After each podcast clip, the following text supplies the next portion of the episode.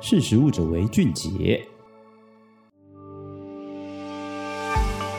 Hello，大家好，欢迎收听《识食物者为俊杰》，我是杰谦。今天要带大家一起来看看泰国大麻合法化一年后发生了哪些问题。大麻到底该不该列为毒品管制？长期以来都受到很多很多的讨论。那在亚洲地区呢，泰国则是态度相对开放的一个国家。他们先是有条件开放贩售大麻二酚 CBD，接着在二零二二年六月呢，又进一步取消大麻管制，成为亚洲第一个大麻合法化的国家。当地民众甚至可以自己在家里种植大麻，但仓促开放的结果，却也在当地带来了一些问题。根据日经新闻的报道，自从泰国在二零二二年把大麻从毒品管制名单移除之后，跟大麻相关的行业持续的蓬勃发展，除了新的店家一间接着一间开幕，目前还有超过百万人申请种植大麻，而当局呢也已经授予一百一十万人生产或是销售大麻相关产品的这个许可证。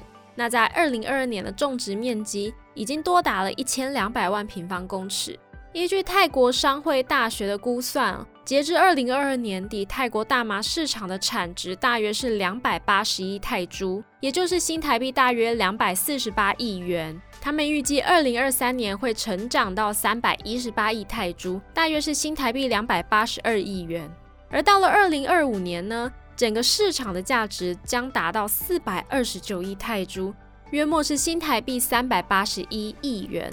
几乎已经是泰国公共卫生部长当时预估的三倍。那这位部长又跟大麻有什么关联呢？原来是他曾经在竞选的时候推动把大麻作为农民的经济作物跟旅游业的新收入来源。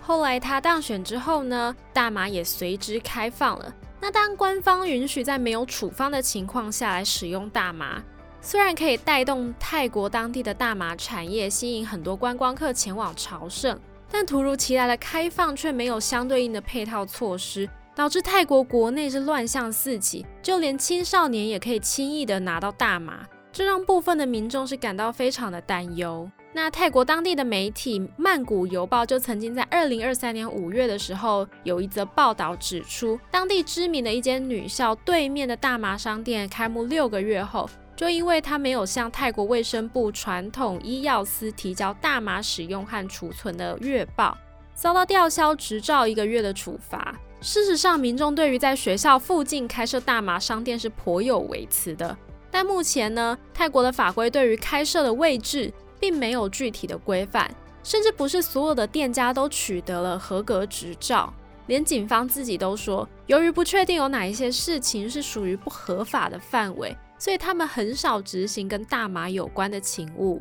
那对于大麻开放的种种问题呢，泰国前进党就强调说，如果他们在下一轮的大选拿到了执政权，就会让大麻重新回到管制药品的清单。这让不少人担心说，这恐怕会让大麻产业走向萧条。不过，也有法律专业人士认为，当开放大麻获得民间压倒性的支持之后，要重新将大麻列入管制清单，其实是不容易的，因为这已经不是像随便发布一个行政的公告那么简单了，更不用说对已经投资这个产业的泰国种植者会带来很大的影响。至于当地的大麻产业到底会如何发展，泰国当局又会怎么样进一步来规管呢？目前仍然是一个未知数。那以上就是泰国大麻产业的现况。大家如果对于这则报道有任何的想法，都可以在留言区告诉我们。今天识食物者为俊杰的分享就到这边，我们下次见，拜拜。